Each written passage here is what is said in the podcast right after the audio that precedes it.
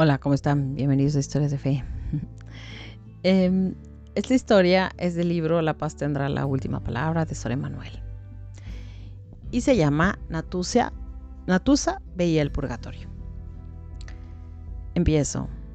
Hijitos, deseo que cada uno de ustedes se enamore de la vida eterna, que es nuestro futuro.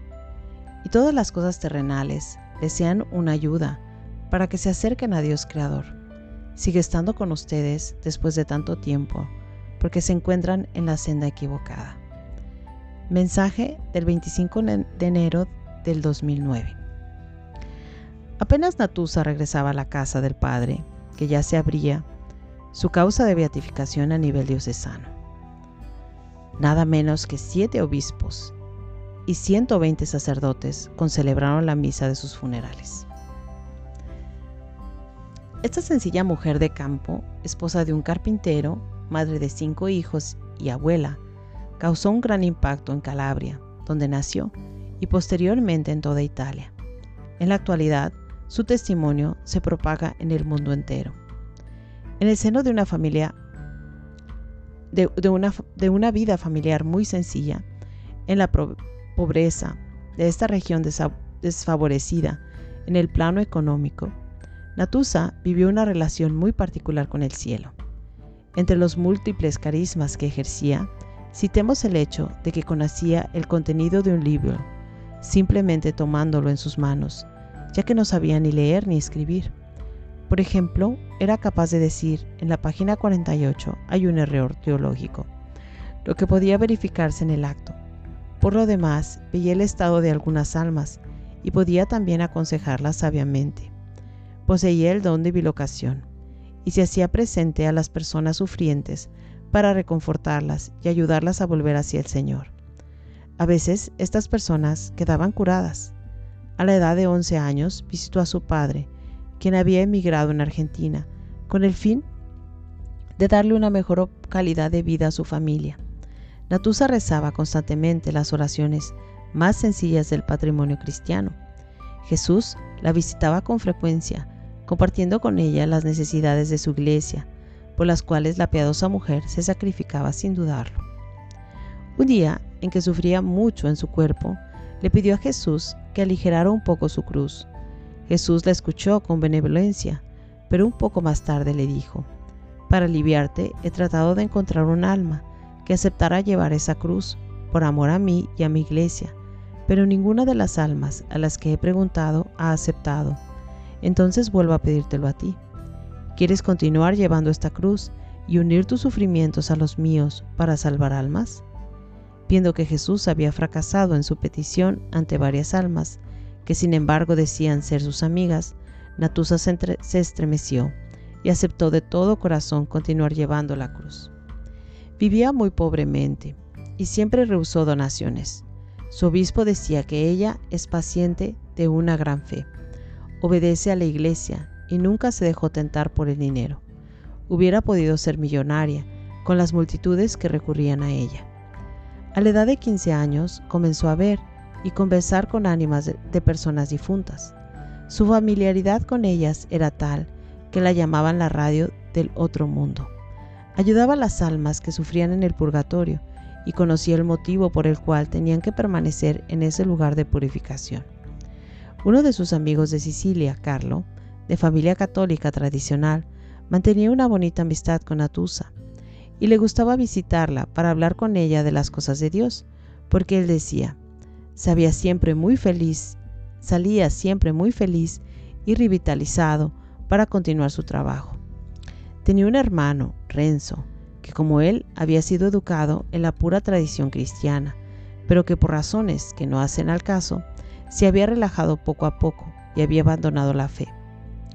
Entre sus hijos había uno muy brillante que prometía tener un buen porvenir profesional. Mientras estudiaba ingeniería, su corazón experimentó una fortísima llamada al sacerdocio. Después de algún tiempo de oración intensa para probar su vocación, les habló a sus padres, sabiendo de antemano que la noticia corría el riesgo de ser muy mal aceptada. Efectivamente, su padre se enfureció y le dijo con toda la autoridad paterna propia de su cultura italiana, no te he pagado los estudios de ingeniero para que acabe siendo sacerdote. Serás ingeniero, hijo mío, y no hay más de qué hablar.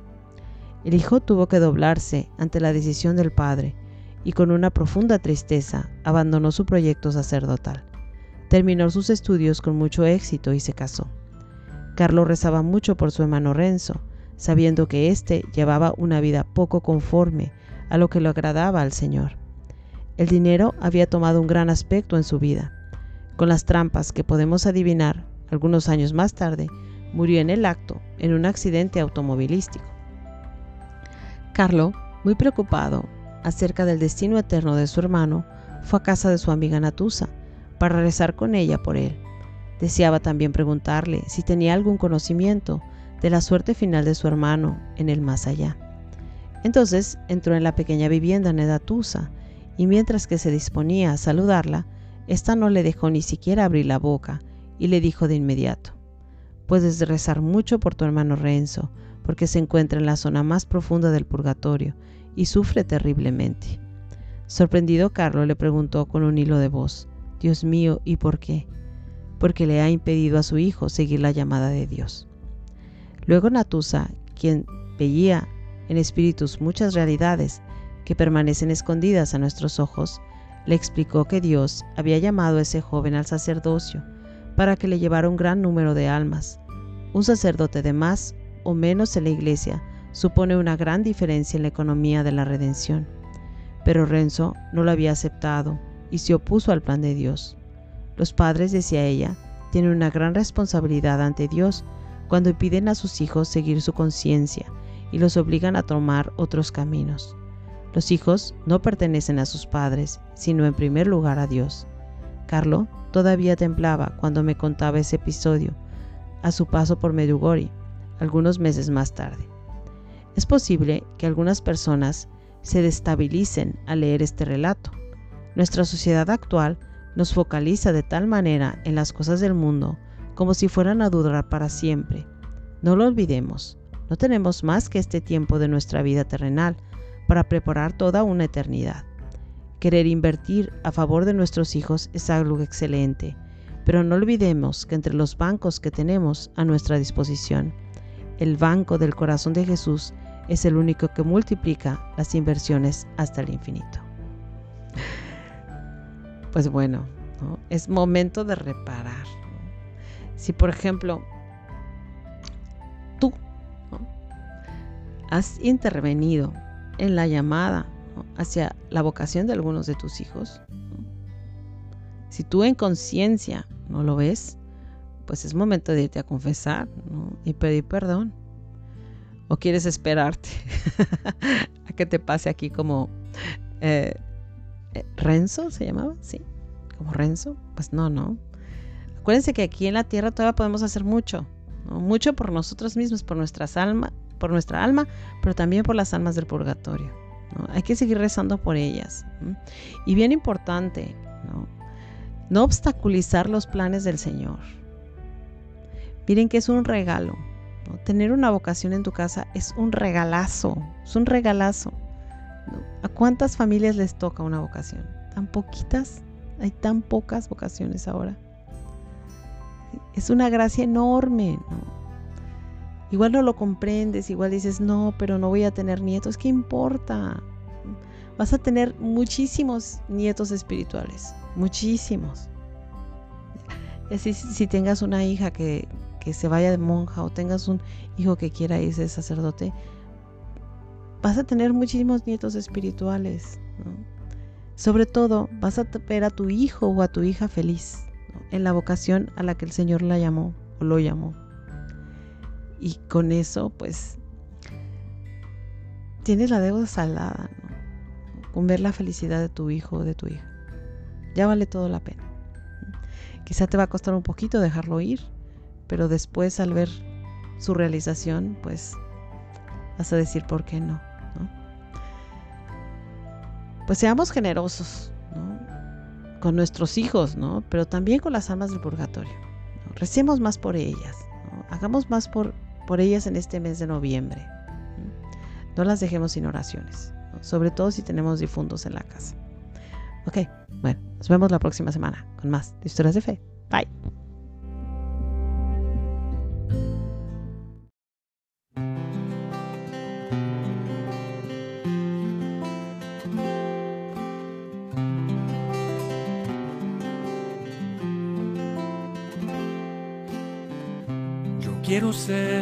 La devoción del sacerdote al consagrar, al ofrecer tu cuerpo y sangre en oblación, al celebrar el santo sacramento del altar. Yo quiero ser la devoción. Yo quiero ser el fuego que enardece el corazón de cada misionero que se lanza a proclamar la luz del Evangelio hasta el último confín. Yo quiero ser el fuego, yo quiero ser el celo del profeta y del apóstol para guardar fielmente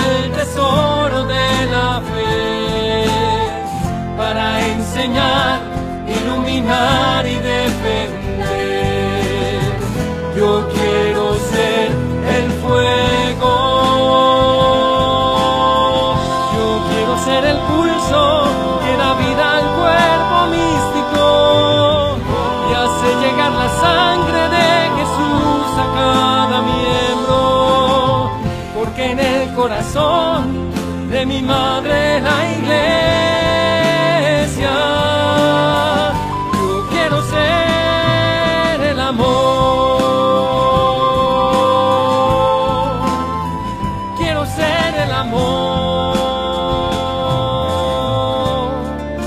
Así puedo serlo todo. Profeta misionero.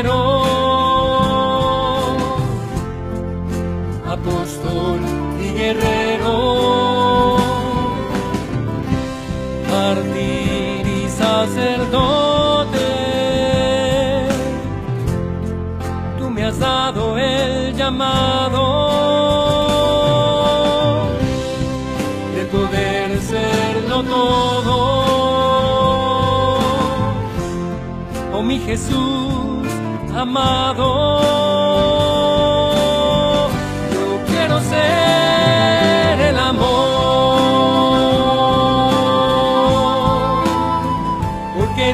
corazón de mi madre la iglesia.